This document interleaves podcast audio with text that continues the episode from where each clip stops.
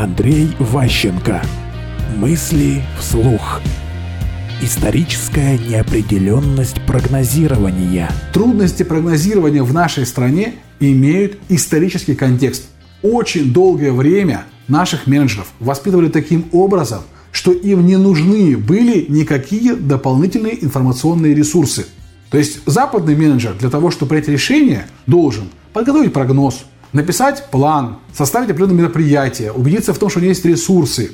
Наш менеджер, будь то во времена Ивана Грозного, Петра Великого или Екатерины или Сталина, работает в условиях высочайшей неопределенности.